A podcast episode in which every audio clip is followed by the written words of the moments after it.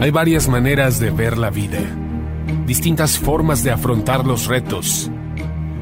Cada palabra y acción tiene un resultado. Crisis o cambio.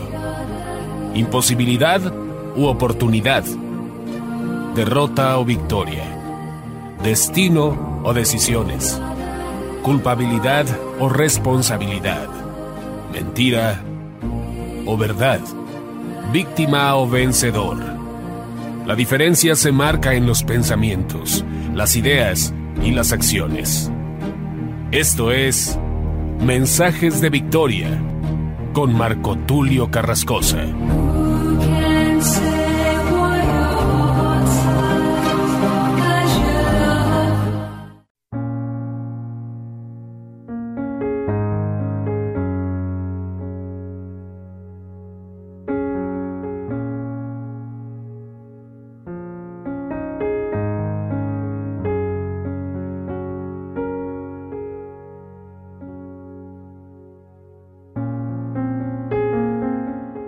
Bendiciones a todos. Qué alegría poderles saludar nuevamente a través de la radio, a través de internet. Hoy estoy muy contento de poder llegar hasta ustedes compartiéndoles el poderoso mensaje de la palabra de Dios. El episodio de hoy que les voy a compartir con mucho entusiasmo se titula El fruto de la unidad. Es el episodio número 40. Este tema de unidad hoy en día es un tema para muchos muy trillado, para otros un tema que no tiene relevancia y para algunos un tema preponderante. Sin embargo, más allá de las opiniones de cada uno de nosotros, la unidad es un tema primordial dentro de la iglesia. El Señor tiene un propósito de unidad para nosotros. Desde el principio, desde el Génesis, encontramos la palabra unidad, la palabra uno. Y es importante señalar que hoy en día en medio de dificultades, en medio de pruebas que se están viviendo a nivel mundial, la unidad debe estar presente. El enemigo es especialista en división. De hecho, la palabra diablo tiene que ver con división. Y hay una frase de este pensador Maquiavelo, decía, divide y vencerás. Porque la división debilita a un grupo. La división puede traer un caos, ya que habrá conflicto al haber dos visiones. Entonces, cuando no hay unidad, no se puede alcanzar los mayores anhelos, los mayores deseos en un proyecto familiar, hablemos en un ámbito familiar, en un ámbito de negocios, cuando hay división, una empresa puede venir al colapso. Dentro de una iglesia, no digamos, en una congregación se ha visto muy comúnmente las divisiones cuando un pastor o un líder no concuerda con el otro, empiezan las disputas por temas económicos o por temas de doctrina o por qué no decirlo por temas de egocentrismo. Entonces se genera la división. La escritura dice que una casa dividida contra sí misma no permanecerá.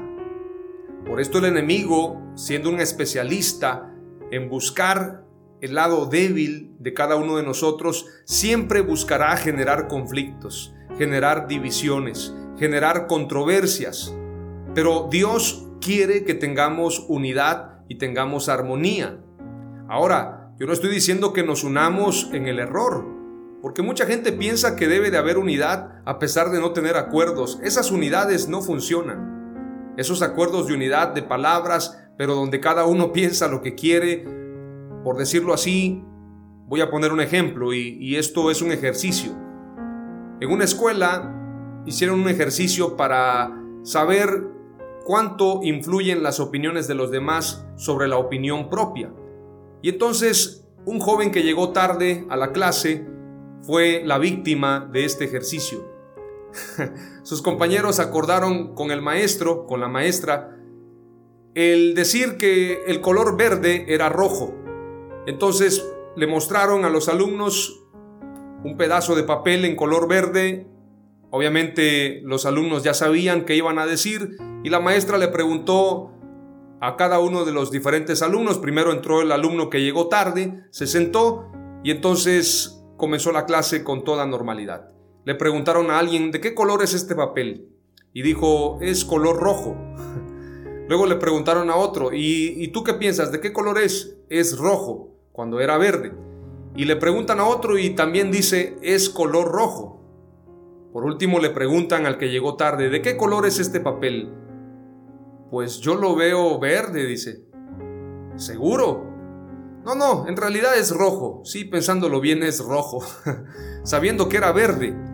Entonces, todos los compañeros comenzaron a burlarse de él y se dieron cuenta que el ejercicio había funcionado al pie de la letra. Habían logrado influenciar a ese compañero por haber llegado tarde, pero sobre todo porque todos estaban de acuerdo para presentarse de una manera uniforme en cuanto a la visión acerca del color de ese papel. Esa uniformidad y esa opinión grupal que tenía tanta fuerza provocó que la opinión de este joven tardío se equivocara en el color, dudara de su propio pensamiento, pensara, verdaderamente estoy bien, pero si todos mis compañeros dicen que es rojo, y entonces él terminó diciendo que era rojo. Prácticamente el ejercicio quedó expuesto. La masa o las mayorías pueden ejercer influencia en nuestros pensamientos. Lo mismo pasa en la música, en el ámbito cultural, en la política, en las artes, en la economía. La gente sin darse cuenta se deja llevar por tendencias. Por ejemplo, el tema del Facebook. Todos y la gran mayoría de los comunicadores, predicadores, toda la gente que tiene un celular utiliza el Facebook. ¿Por qué lo utiliza? Simplemente porque quiere dar a conocer lo que está haciendo, quiere publicar un estado, quiere estar vigente, quiere convivir con diferentes amigos. De hecho, el Facebook es una red social. Dicho sea de paso, en realidad no es una red social del todo correcta, porque la verdad es que en esa red social se generan muchos conflictos. Muchas veces dice en el Facebook, dice amigos, pero Pueden haber personas que en realidad están ahí observándote, vigilando lo que haces o lo que dejas de hacer. Mucha gente envidiosa que está tratando de poner comentarios en tu contra. Entonces, la realidad es que no es una red social. Es una red, podríamos llamarla, pero no social porque en esa red hay mucha gente antisocial, hay mucha gente que no busca hacer amistades, sino más bien hacer daño, hacer perjuicios a las personas a través de las redes sociales. Y comento esto porque muchas veces yo me doy cuenta en el Facebook, la gente toma una noticia, no se percata si es buena o es mala la noticia, si verdaderamente es fiel, es verdadera o es un fake news, es una noticia falsa. Sin embargo, como todo mundo comienza a compartirla y ahí aparece 4000 compartidas, entonces lo comparten como si fuese una verdad. Y empiezan a compartirlo, a compartirlo, a compartirlo sin darse cuenta que están siendo parte de la mentira.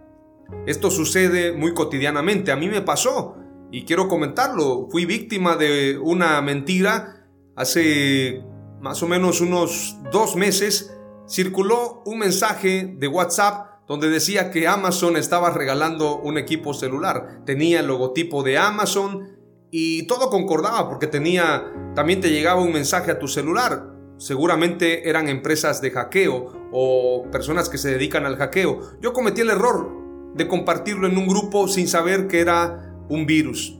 Es decir, yo pensé, bueno, cualquier persona se puede ganar un equipo celular y lo compartí en un grupo. Resulta que era un virus.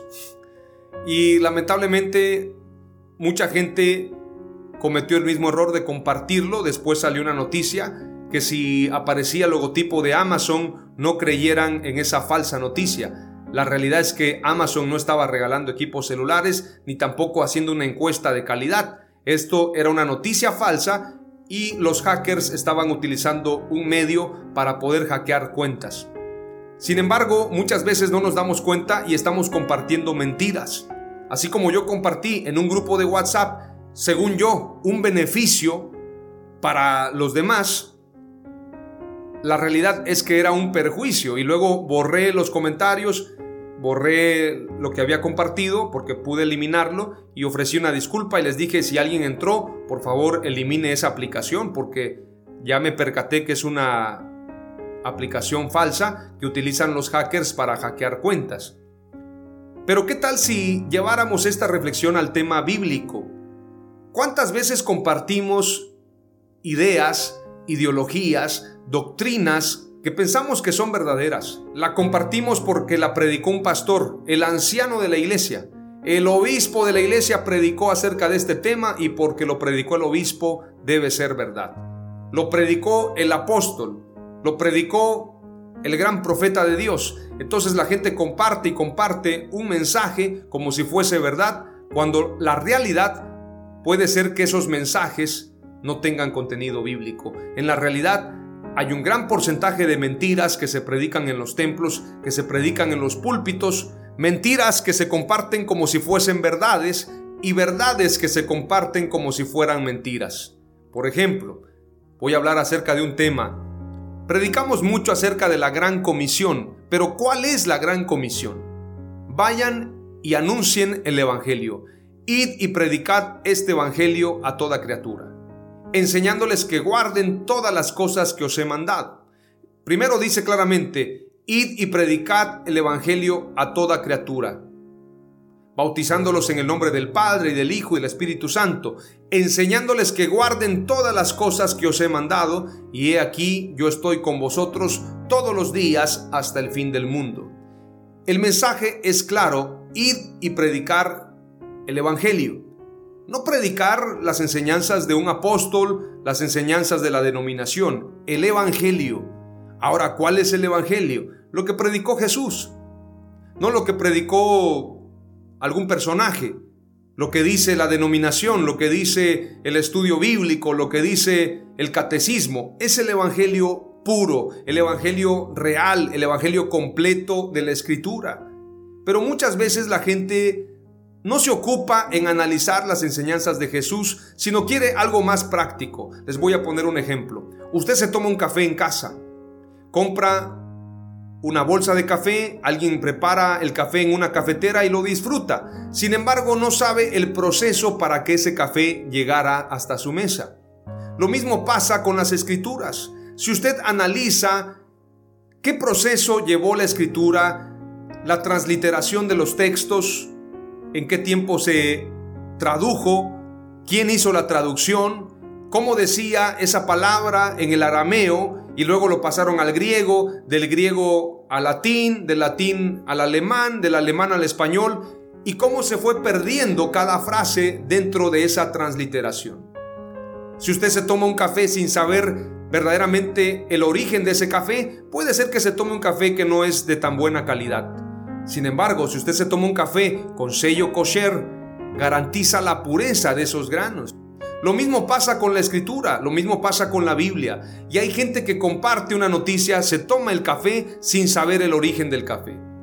Hay mucha gente que no revisa las marcas, hay mucha gente que no revisa los códigos, no revisa los certificados de un producto. Simplemente lo consume como si fuese el mejor producto, porque alguien lo recomendó. Pero ¿quién lo recomendó? ¿Verdaderamente es alguien que conoce de esos productos? O es alguien que por tradición consume de esos productos. Recientemente Cristiano Ronaldo, el futbolista, en una reunión de la UEFA, sacó de la mesa unas botellas de Coca-Cola. Las pusieron en la mesa porque Coca-Cola es patrocinador oficial y pusieron dos Coca-Colas frente a Cristiano Ronaldo. En la casa de Cristiano Ronaldo está prohibido tomar gaseosas. Entonces, ¿Con qué cara va a llegar Cristiano Ronaldo a hablarle a sus hijos que no tomen Coca-Cola si él en una rueda de prensa tiene dos Coca-Colas delante de él? El hombre las tomó, las quitó y dijo, tomen agua. Esto generó una gran pérdida para Coca-Cola porque mucha gente decidió ya no consumir Coca-Cola. O bien simplemente generó una devaluación o, o una pérdida ante la bolsa de valores porque se desestimó el valor y el posicionamiento de Coca-Cola. ¿Qué quiero decirte con esto? ¿Qué pasaría si el apóstol Pablo viniera en este tiempo y se sentara en una rueda de prensa y quitara y eliminara muchas enseñanzas que hoy se predican como si fuesen verdades? A ver, señores, ustedes están hablando de la paternidad, dicen que yo hablé de la paternidad, yo no enseñé eso, discúlpenme, pero ustedes están sacando de contexto lo que estoy diciendo. Y quitara de la mesa el apóstol Pablo todas esas enseñanzas mentirosas. ¿Qué pasaría? Muchas iglesias, o más bien muchas congregaciones, colapsarían. Lo que pasa es que hoy en día hay una controversia y a muchos no les basta lo que dice la escritura. Prefieren tener sus propias opiniones, sus propios conceptos, sus propias cosmovisiones acerca de un tema. Pero en el día del juicio delante de Dios no habrán tres Biblias, no habrán cuatro versiones de la Biblia, no habrán diez o cien, tampoco tendremos diferentes lugares en donde entrar al reino de los cielos. No piense usted que va a haber un área para millonarios, un área para clase media, un área para pobres, un área para apóstoles, un área para profetas, otra área para los recién convertidos, un área para bautistas, nazarenos, presbiterianos. Eso no va a ser así. Eso no puede ser así en ninguna manera. Porque la escritura dice claramente que solamente hay un camino. Jesús es el camino, la verdad y la vida. Nadie viene al Padre si no es por mí, dijo el Señor Jesús. Él es el camino. Tenemos que caminar en ese camino para entrar a la vida eterna. Él es la verdad, no hay otra verdad. Muchos enseñan, según lo que enseñó este famoso escritor, escritor de este libro, El Superhombre, Friedrich Nietzsche, es un alemán. Se pronuncia un poco raro porque es alemán. Este personaje dice que la verdad es relativa. Y muchos hoy en día, yo lo he escuchado en debates, inclusive debates cristianos, acerca de que la verdad es relativa. Nadie puede decir que tiene la verdad absoluta. Eso es una mentira de Satanás. Porque quien tiene a Jesús y quien tiene el Evangelio tiene la verdad completa, el Evangelio completo. La verdad de Dios no es a medias, por esto Jesús declaró, y conoceréis la verdad y la verdad os hará libres. Por lo tanto, tenemos que asegurarnos de estar en esa verdad. El mensaje de Jesús fue el amor de Jesús, hablar del amor de Dios, y hablar de la sana doctrina.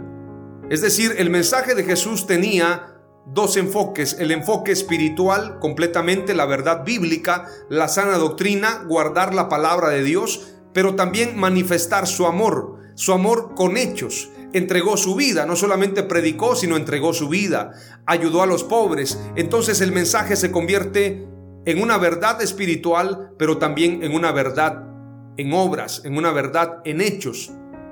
No podemos hablar de evangelio traduciéndolo solamente en un mensaje de palabras. El evangelio es poder de Dios y cuando hablamos de poder hablamos de actuar. Hablamos de una actuación, por eso está escrito el libro de los hechos de los apóstoles. Hechos, no palabras. Son hechos porque los apóstoles actuaron, hicieron, como dice la escritura también en el libro del profeta Daniel, el pueblo que conoce a su Dios se esforzará y actuará. Tiene que haber una actuación, tiene que haber una actividad. Tenemos que demostrar nuestra fe por obras, no solamente por palabras. En medio de toda esta controversia, en medio de toda esta guerra de cosmovisiones, tenemos que adentrarnos al Evangelio. Tenemos que buscar la verdad de Jesús. Tenemos que poner la mirada en Jesús porque hay muchas falsas enseñanzas, hay muchas Coca-Colas en la mesa, hay muchas mentiras, hay muchas cosas que se enseñan como si fuesen verdades. Hay verdades que no son verdades, sino son mentiras. Y hay mentiras que en realidad son verdades. Es decir, lo que mucha gente piensa que es una mentira, la realidad es que es una verdad. Y lo que mucha gente aplaude y lo tiene como una verdad es una mentira. Por esto la escritura dice, llegará el día en que a lo malo se le llamará bueno y a lo bueno malo. Llegará el día en que a la verdad se le llamará mentira y a la mentira se le llamará verdad. Hay gente que se deja llevar por la demagogia. La demagogia es la mentira dicha como verdad. Por ejemplo, un político dice, voy a sacar a los pobres adelante, les daré programas sociales, ayudaré a los pobres a tener empresas. el mensaje se escucha excelente, pero la realidad es que es una demagogia porque a los pobres solamente los están haciendo más pobres de lo que ya son. No se incentiva la creación de empresas, las inversiones. Lo que se incentiva es la pobreza. Entre más pobreza, mejor para muchos gobiernos, porque los pobres son el botín de las votaciones cada tres años o cada seis años, o en algunos países cada cuatro años. Como dice una frase, Primero los empobrecen, luego les ofrecen ayuda para que entonces se beneficien de esa pobreza. Es decir, hacen un ciclo de pobreza, hacen un ciclo de mediocridad. Si usted analiza, en los programas de televisión, muchos programas incentivaron la mediocridad. Hace muchos años, programas como El Chavo del Ocho, El Chapulín Colorado, Chespirito, Muchos programas de televisión incentivaron la mediocridad. El Chavo del Ocho nos hablaba de una vecindad donde había un personaje que nunca tenía trabajo, don Ramón. Había un dueño de casas que siempre llegaba a cobrar la renta. Había una señora que estaba amargada y vivía con un maestro. Bueno, si usted analiza lo que estaba pasando en esta serie, era la situación de México, mostrarle a México su situación caótica, su situación de mediocridad. Y eso se replicó a todo Latinoamérica. Lo que mucha gente no sabe es que detrás de cada producción hay un financista. ¿Quién financió para que Roberto Gómez Bolaños lanzara esta serie? Con el propósito de educar a las familias mexicanas y de toda Latinoamérica. Mucha gente piensa que fue un éxito la serie y obviamente tenemos que reconocer que fue un éxito, sin embargo, había un mensaje detrás de todo esto. El conformismo, la mediocridad, la envidia, la apatía, el maltrato. Eso fue algo que se difundió a través de la televisión. Recientemente vimos un anuncio con mi familia de una marca de cloro y la señorita que anunciaba el cloro decía, esta botella puede utilizarla para muchas cosas y abría el refrigerador y en esa botella colocaban jugo o colocaban agua, una botella de cloro. Y entonces muchos analistas dicen que ese video tuvo que haber estado prohibido porque a quién se le ocurre en una botella de cloro poner agua o poner jugo. Lo que ignoran muchos es que detrás de cada video, de cada producción, de cada película, de cada serie, de cada canción, hay un financista la gente piensa que los políticos son el problema, la gente piensa que la televisión es el problema, la gente piensa que en este caso las series o las películas son el problema. La realidad es que detrás de cada una de estas producciones hay un financista. El que financia dice, a ver, quiero provocar una ola de temor sobre cierto tema. Por ejemplo, hace muchos años, cuando en el 94 se dio la muerte de Luis Donaldo Colosio. En ese tiempo, en esa época, para olvidar un poco el tema, porque estaba muy candente la crisis, el problema de la muerte de Colosio, la situación de la devaluación del peso, ¿qué fue lo que los medios de comunicación lanzaron? El tema del chupacabras. El famoso chupacabras. En la televisión, en la radio decían, señores, en un terreno, en un rancho, apareció una cabra muerta y esa cabra no tenía ni una gota de sangre y parecía que le habían extraído la sangre con una especie de popote o una especie de tubo, como si le hubiesen extraído la sangre una especie de Drácula, una especie de extraterrestre. Entonces las señoras, los señores propagaron ese rumor y mucha gente decía, mejor quedarse en casa y no preocuparnos en salir a comprar o, o, bien no ocuparnos en ir a dar la vuelta porque puede aparecer el chupacabras en cualquier momento, sobre todo en los pueblos. Sin darse cuenta propagaron ese rumor. Así han habido muchos rumores, pero es la masa, son las multitudes de gente que en la Biblia se le llaman simples, en la Biblia se les llaman también generación perversa.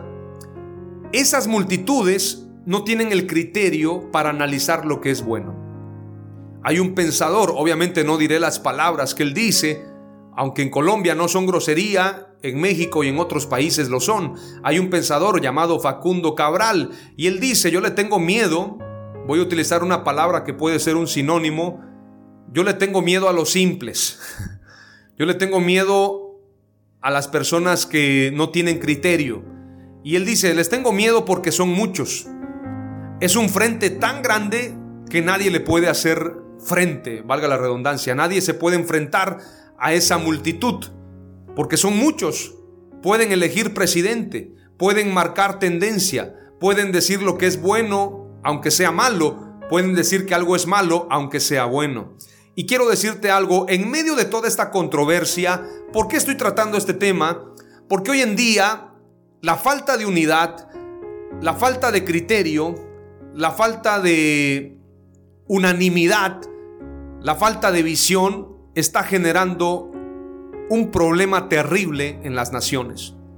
Las multitudes a manera de ejército se han unido en contra de la vida, en contra de la familia, en contra de los valores. Estas multitudes que veían el Chavo del Ocho, que escuchaban música de los ochentas, que escuchaban, qué sé yo, la historia de Calimán, son los que ahora, a manera de masa, a manera de grupo multitudinario, a manera de una serpiente gigante que está creciendo cada vez más, así como ese juego de la serpiente, ese jueguito de, de, una serpiente que va comiendo, va devorando muñequitos y va creciendo. De esa manera ha venido acrecentándose esa serpiente ideológica en contra de la iglesia. ¿Y quién la va a detener? ¿Quién la va a enfrentar si cada vez son más? Y lo más lamentable es que muchos líderes cristianos no quieren ocuparse de estos temas. Simplemente no les ocupa, no les preocupa. ¿Por qué voy a hablar acerca de este tema si yo me voy en el rapto?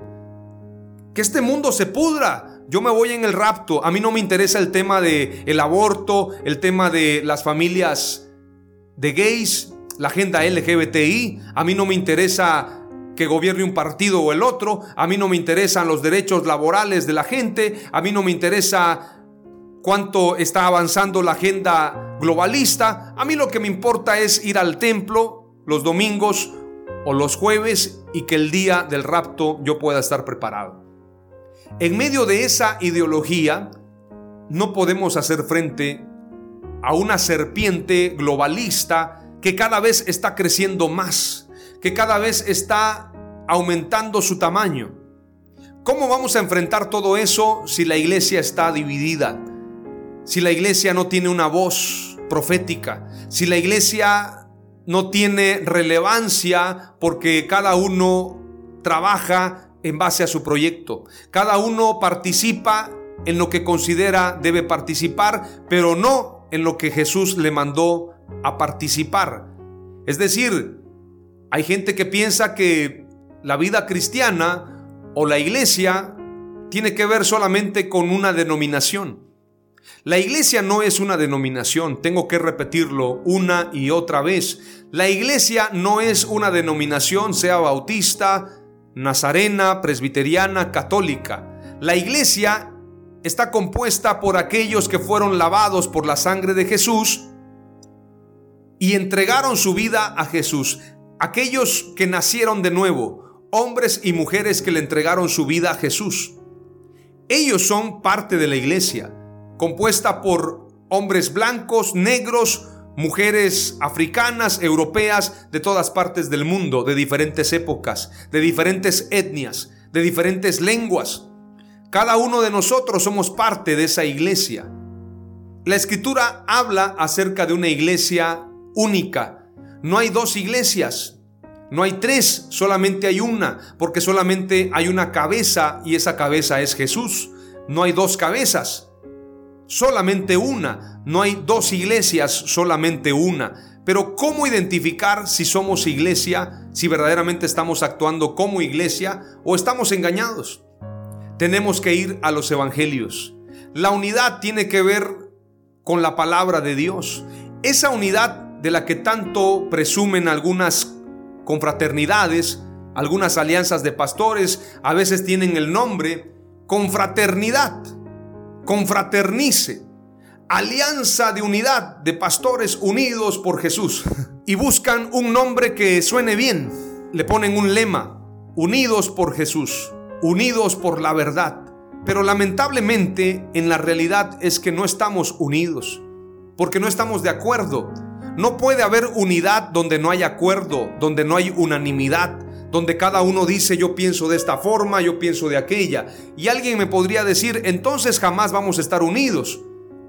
Pues la escritura habla de unanimidad y habla de unidad perfecta. Esto es lo que habla la escritura, no lo digo yo. La escritura habla de unidad perfecta a través de Jesús. Ahora, si buscamos una unidad donde no está Jesús o donde Jesús ocupa el segundo lugar, pues esa unidad nunca va a funcionar. Pero la iglesia, la iglesia verdadera, la iglesia primitiva, la iglesia que debe permanecer hasta el día de hoy, es una iglesia unida entre sí a través del cuerpo, a través de Jesús. Unida de manera correcta, de manera que no hay división, como un cuerpo. Usted ve un cuerpo, puede ver su cuerpo humano, está compuesto por pies, por rodillas, por piernas, por brazos, por pecho, por cuello, etc. Todo el cuerpo está bien unido, bien entretejido. No está dividido, no es que el brazo está por allá, de repente el brazo se me despega y lo voy a pegar como un robot. Allá está la pierna, la voy a pegar. No, el cuerpo camina de manera correcta. La cabeza dirige el cuerpo. Pero hoy en día la gran pregunta es, ¿Jesús dirige a la iglesia? ¿El Espíritu Santo dirige a las congregaciones? ¿O son los pastores? ¿O son los ministros? ¿O son los obispos? ¿O es el superintendente? ¿Quiénes son los que dirigen la iglesia hoy? ¿Verdaderamente es el Espíritu Santo? ¿Verdaderamente es la iglesia? En esta pandemia nos dimos cuenta que cada quien tiene su propia opinión. Y esto me recuerda al libro de los jueces. En el libro de los jueces hay una frase que viene al principio del libro y al final. Veamos lo que dice esta frase para reflexionar un poco. El libro de los jueces, les recomiendo que lea este libro, es poderoso. Ahí nos cuenta la Biblia la historia de Gedeón, la historia de Sansón y de muchos personajes. Pero al final del libro termina con una frase que debería estar en nuestra mente. Jueces capítulo 21 y verso 25 dice, en aquel tiempo no había rey en Israel y cada hombre hacía lo que bien le parecía. Claramente nos muestra que el padecimiento de Israel en aquel tiempo es que no había rey. Y como no había rey, cada uno hacía lo que bien le parecía. Si llevamos esa realidad del pueblo de Israel al día de hoy en la iglesia, vamos a encontrar exactamente lo mismo. Cada uno hace lo que bien le parece. Pero la pregunta es, ¿hay rey en Israel? ¿Hay rey en la iglesia? Claro que hay. Sin embargo, no reina sobre todos, porque Jesús es un caballero. Su reino no es a la fuerza, su reino tiene que ver con una cultura, tiene que ver con una entrega total. Él reina en los corazones, Él reina en nuestras mentes. Su reino tiene que ver con nuestro corazón. Pero Él no puede gobernar, no puede reinar donde todavía gobierna el ego, donde todavía gobiernan las ideas personales y no la idea de Dios. Entonces, estamos viviendo exactamente como el pueblo de Israel. Cada quien hace lo que bien le parece, como si no hubiese rey en la iglesia, como si no hubiese cabeza. Cada quien decide lo que quiere hacer. Yo voy a levantar una denominación, yo voy a levantar otra, yo le voy a poner este nombre, se va a llamar la Iglesia Santísima de la Sana Doctrina. Allá le ponen otro nombre, esta iglesia se va a llamar la Iglesia de la Ciudad. Allá le voy a poner el nombre Iglesia del Buen Pastor, que por cierto hay muchas con ese nombre. La Iglesia de la Cobertura Apostólica. Todos le ponen un nombre. Eso es grave, amados hermanos. Eso es muy grave. A mí me preocupa. ¿Saben por qué hasta la fecha yo no he levantado un movimiento denominacional? Porque me aterra eso. En muchos momentos me propusieron, hubo gente que me ofreció ser pastor en una denominación. Me pagaban por eso. Hubieron iglesias que me ofrecieron pagarme un salario mensual en dólares, pagarme una estadía, todos mis gastos, sin embargo, yo tenía otros compromisos y quiero comentarlo. No me mueve el dinero, ni en la política, ni en el ámbito cristiano. Aunque viniera un gran apóstol y me dijera, mira, te voy a poner para que tú seas el apóstol de esta congregación, con gastos pagados, tú vas a ser el segundo al mando, aquí yo soy el apóstol más grande, pero tú vas a ser el segundo y te voy a poner dinero y te voy a poner todo. Eso no me mueve. De verdad se los digo. No me mueve la política. No me mueve la fama. Yo no estoy buscando eso. Pero me preocupa, muchas veces observo a muchos líderes que con poquito los seducen, con poquito los compran. Como en la Biblia, Eliseo y Jaycee, cuando Eliseo oró por Naamán, cuando Naamán quedó sano de la lepra, Naamán le ofreció tesoros a Eliseo y Eliseo los rechazó. Sin embargo, Jesse regresó por los tesoros. Entonces, a causa de haber regresado por esos tesoros que no era lícito y no era correcto que los tomaran, Jesse tomó la lepra de Naamán. Esto es para que reflexionemos todos estos pasajes bíblicos, la lepra de Naamán, la lepra de Jesse, la murmuración de los hermanos de Moisés, María y Aarón que murmuraron y también tuvieron consecuencias, tuvieron lepra. Todo esto viene en la Biblia para que tú y yo reflexionemos. La escritura también nos habla de Ananías y Zafira, trataron de engañar al Espíritu Santo y murieron. Todo esto está en la Biblia para que tú y yo reflexionemos. No podemos estar en el error, no podemos perseverar en una mentira, no podemos buscar la satisfacción personal, lo que a mí me parece correcto. Pero ¿qué dice la Biblia? Bueno, a mí no me importa lo que diga la Biblia. Le muestras el pasaje donde habló Jesús. Bueno, pero es que era otro tiempo. Eso es muy grave. Eso es obstinación. La escritura habla que como pecado de adivinación es la rebelión y como ídolos la obstinación. Por cuanto tú desechaste las palabras de Dios, Dios también te desecha para que no seas rey. Eso es grave. ¿Sabe usted que yo jamás he cobrado un peso por predicar la palabra de Dios? ¿Y sabe por qué? porque mi llamado es a predicar y hay de mí si yo no predico el Evangelio. Quiero escribir un libro, estoy escribiéndolo ya, y quiero hacer muchas cosas para el reino de Dios, pero hay una parte que me tiene muy preocupado, el tema del dinero, el tema del enfoque económico, el tema de las finanzas. Se escribe un libro y se hace negocio con la venta de ese libro. Y alguien me podría decir, bueno, pero es que eso es correcto, porque ese libro es para que de alguna manera se difunda, pero lamentablemente el que no puede pagar un libro no va a tener acceso a ese libro. Se hace negocio con la Biblia. Tendríamos que pagar derechos de autor y los que venden Biblias tendrían que pagarle a Dios derechos de autor. Sin embargo, hacen negocios con la Biblia. Todo eso me preocupa, amados hermanos. Estamos en un momento de oscurantismo en la historia de la humanidad. Yo creo que más difícil que el tiempo de Lutero. Porque en el tiempo de Lutero no había Biblias. O más bien la gente no tenía acceso a una Biblia. Ahora la gente tiene acceso a la Biblia, pero no le basta la Biblia. Quiere buscar más, quiere otros libros, quiere otras historias, quiere otras revelaciones. Eso es gravísimo. Me preocupa de tal manera que me pone a temblar el pensar en el día del juicio. Alguna vez he pensado en una película que se llame así, El día del juicio y que hayan tres historias, una prostituta, un alcohólico y un pastor. y todos tengan su juicio dentro de la película, pero al final tengan la oportunidad de despertar de un sueño. Pero en esa película se nos lleve a todos a una reflexión si verdaderamente estamos cumpliendo con el mandato de Dios, con el mandato divino. Porque muchas veces pensamos que la misericordia de Dios nos va a salvar de todo, pero la escritura dice, no erréis, Dios no puede ser burlado, lo que el hombre sembrare, eso cosechará. Yo soy el menos indicado para hablarte de esto. Tengo multitud de errores, tengo multitud de defectos, pero la única gran diferencia es que reconozco mi necesidad en Jesús. Reconozco que sin Él yo no soy nada.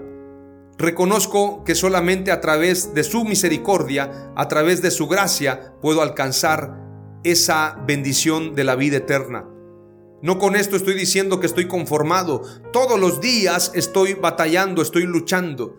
Quiero decirlo puntualmente, amados hermanos, si yo no hubiese entregado mi vida a Jesús, probablemente estaría metido en la política o estaría metido en la música.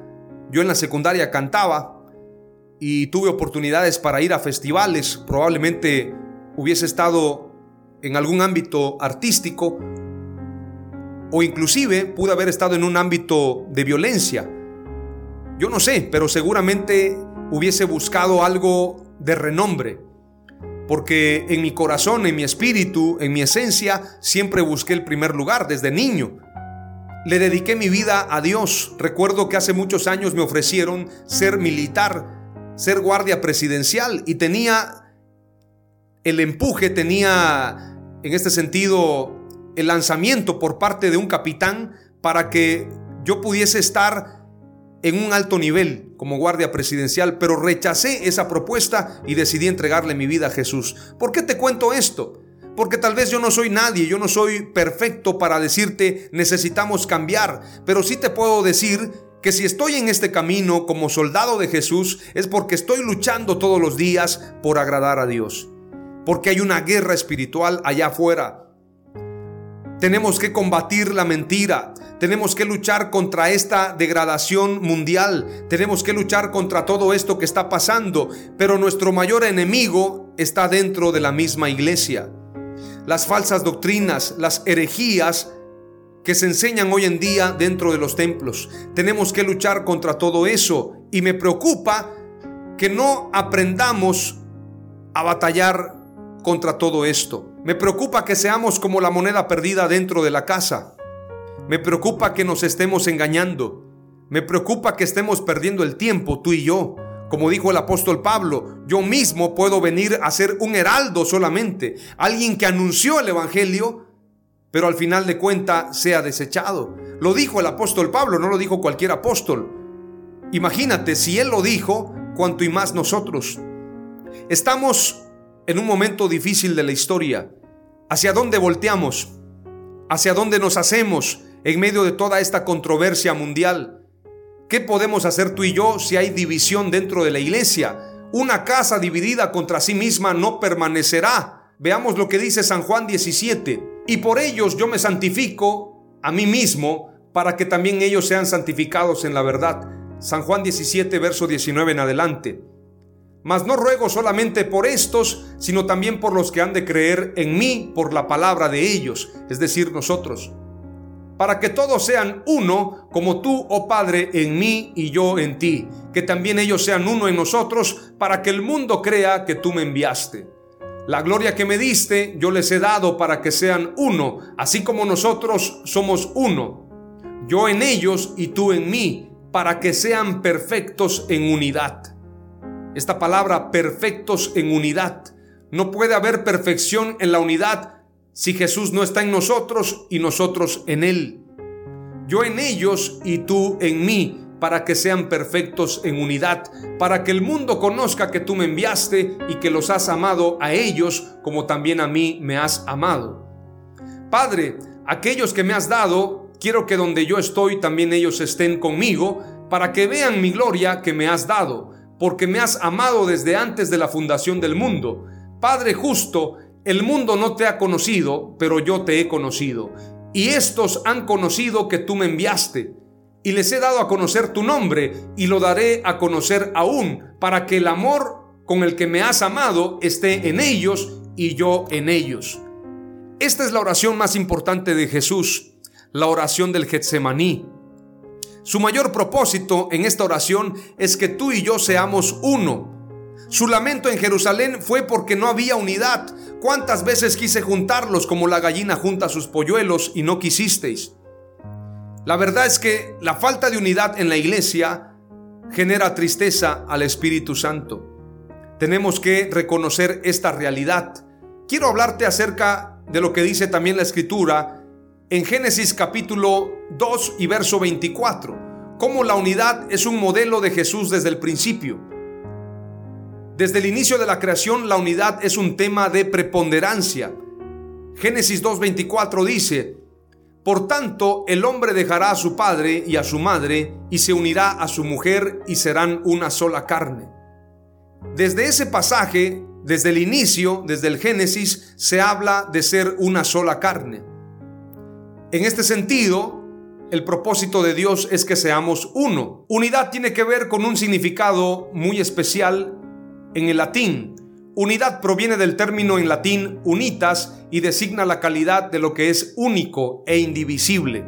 Esta palabra indivisible me gusta mucho porque no tiene división, no hay forma de dividirlos. Unidad puede significar el valor humano de mantenerse unido y solidario con otros grupos de personas. Es decir, estamos unidos. La unidad en la iglesia no tiene que ver con uniformidad, sino con unanimidad. Uniformidad tiene que ver con algo homogéneo, no quiere decir que la unidad necesariamente tiene que ser homogénea, uniforme. Podemos estar unidos con nuestras diferencias culturales, pero la unidad tiene que ser a través de Jesús. La cultura del reino solamente es una. El Evangelio solamente es uno. Jesucristo solamente es uno. Como dice la Escritura, un Señor, una fe, un bautismo. En esa unidad tenemos que perseverar tú y yo. Pero para que un cuerpo funcione bien, tiene que funcionar la cabeza. Y la cabeza funciona, la cabeza es Jesús. Pero para que tú y yo seamos parte de ese cuerpo, tenemos que estar unidos a Él.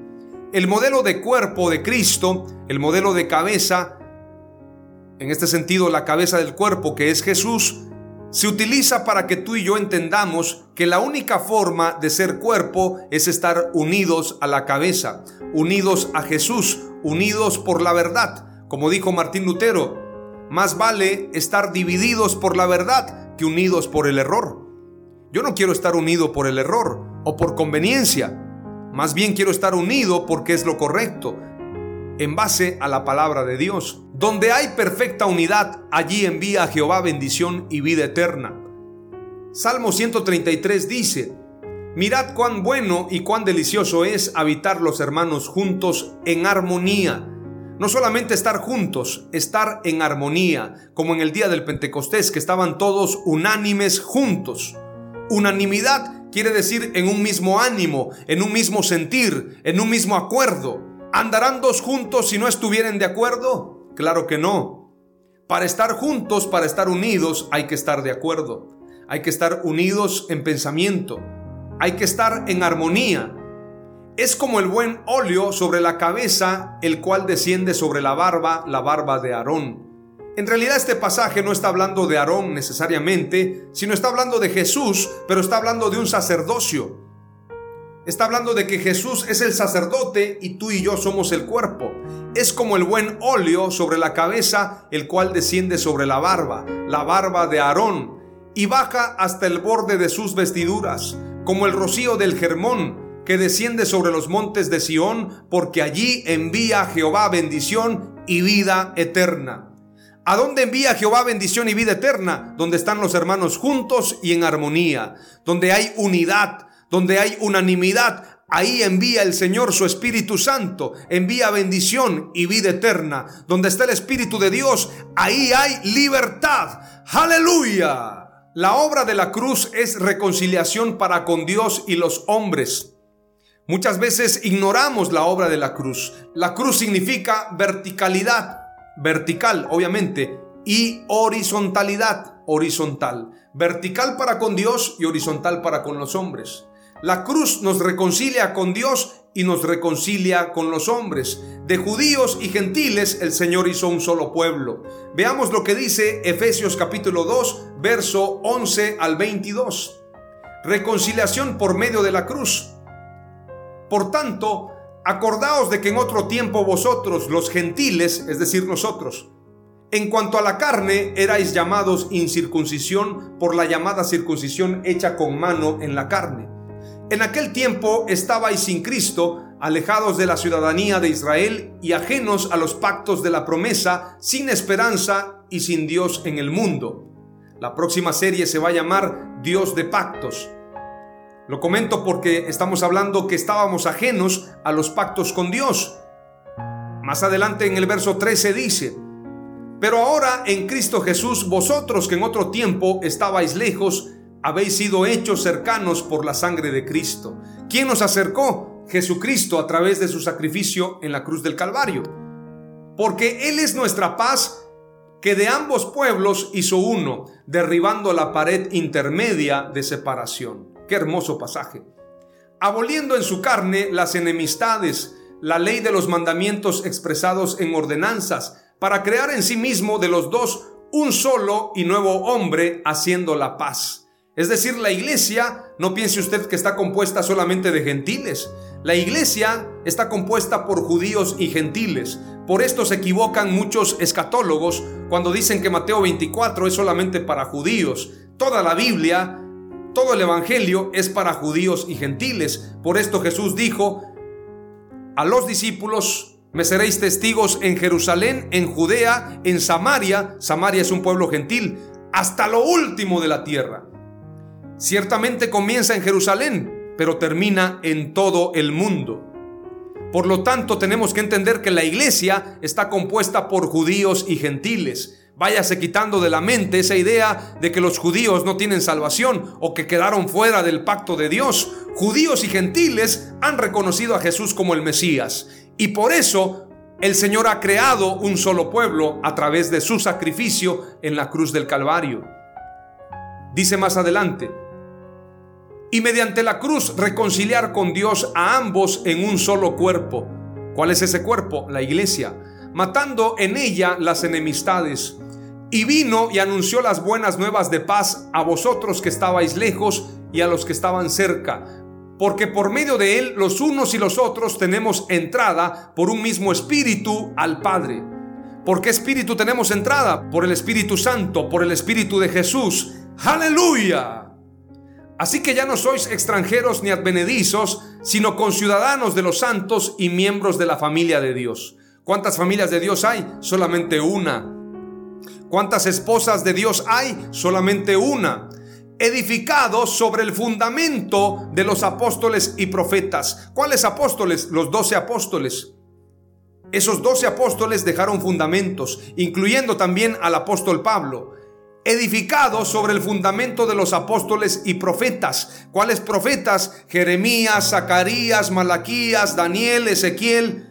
Todos estos profetas de Dios edificado sobre el fundamento de apóstoles y profetas, siendo la principal piedra del ángulo Jesucristo mismo. Es decir, el fundamento es Jesucristo, la piedra angular es Jesucristo, en quien todo el edificio, bien coordinado, va creciendo para ser un templo santo en el Señor, en quien vosotros también sois juntamente edificados para morada de Dios en el Espíritu. Hay mucha gente que se ocupa en la construcción de templos de cemento, templos de mármol. Pero la mayor edificación que tenemos que hacer tú y yo es la edificación de la iglesia. Fuimos llamados a eso, a edificar la iglesia del Señor. Veamos lo que dice también Primera de Corintios 11:3. Ya que Jesús es la cabeza de la iglesia, por lo tanto quien gobierna y dirige a la iglesia es nuestro Señor Jesucristo. Aleluya. Primera de Corintios 11:3 dice, pero quiero que sepáis que la cabeza de todo hombre es Cristo, y la cabeza de la mujer es el hombre, y la cabeza de Cristo es Dios. Esto para que entendamos que la cabeza es la que dirige, la cabeza es la que gobierna. Efesios 1:22 dice, y todo sometió bajo sus pies, y a él lo dio por cabeza sobre todas las cosas a la iglesia. Efesios 4:15 Entendamos, Efesios 1:22 está hablando del dominio que le dio Jesús a la iglesia. Todas las cosas las puso bajo los pies de la iglesia. Pero ¿quién es quien gobierna la iglesia? La cabeza y es Jesús. No hay otra cabeza, solamente Jesús. No es el apóstol, no es la denominación. La cabeza es Jesús.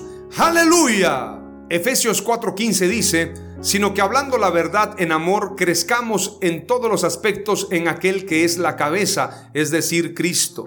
Mi crecimiento no me lo da un apóstol. Hay apóstoles que dicen, le voy a cortar, lo voy a decir en el tono que lo dicen ellos como hondureños, le voy a cortar la unción. No, mi hermano, la unción no me la puedes cortar tú, porque la unción me la da el Espíritu Santo. La unción me la da Dios.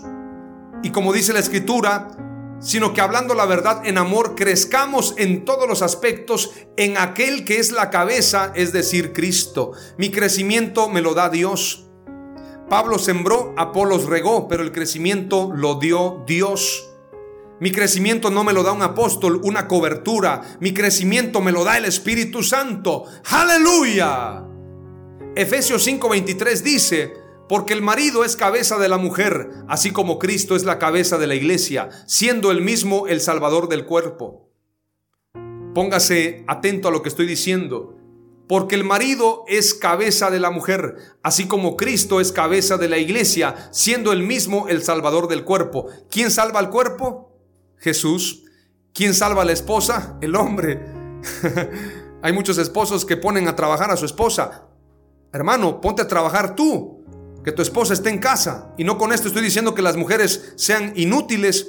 Lo quiero decir con mucho respeto. La mujer virtuosa es una mujer que trae su pan de lejos. Pero yo estoy en contra que hayan hombres mantenidos que a la esposa la pongan a trabajar.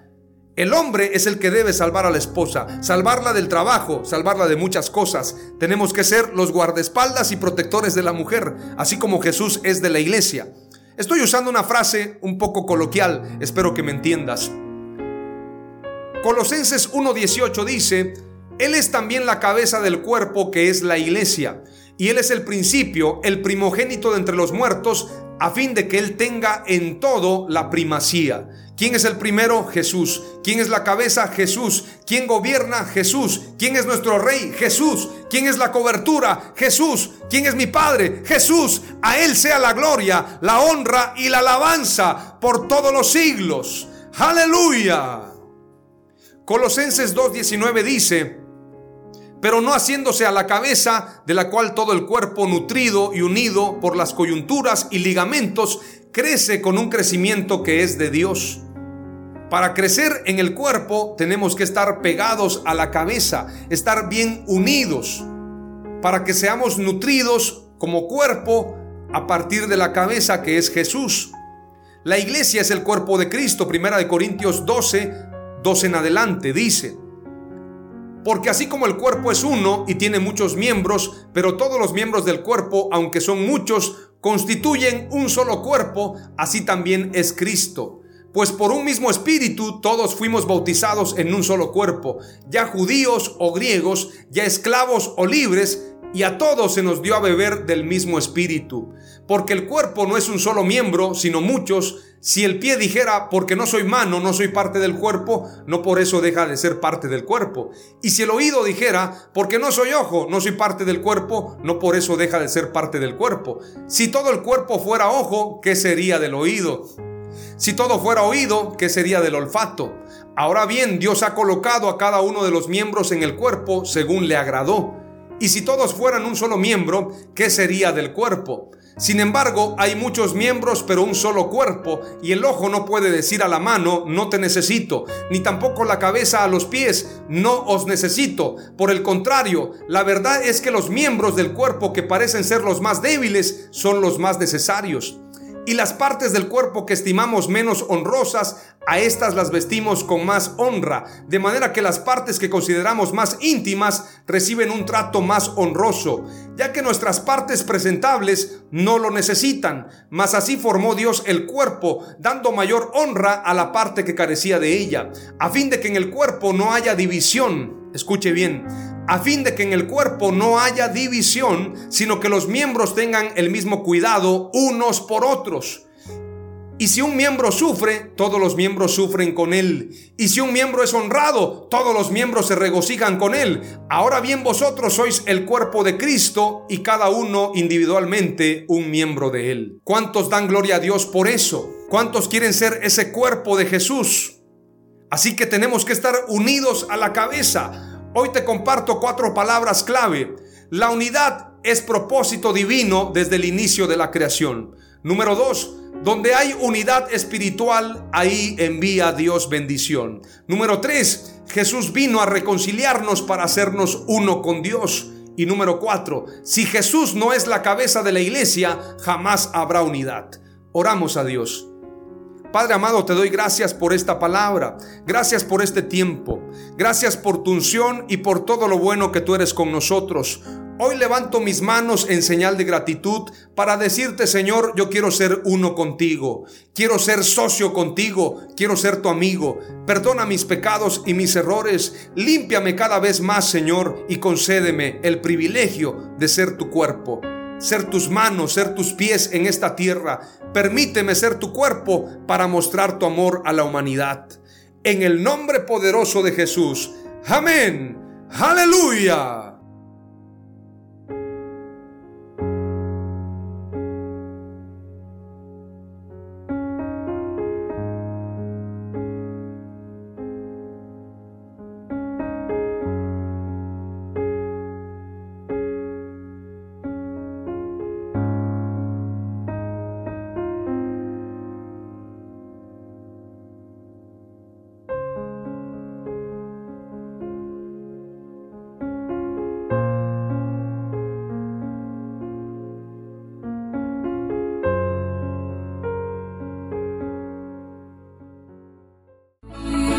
Esto fue Mensajes de Victoria con Marco Tulio Carrascosa. Gracias por escucharnos y seguirnos en nuestras redes sociales. Si deseas invitarnos a tu ciudad, escríbenos por inbox o al WhatsApp 961 66 882 99 961 66 882 99.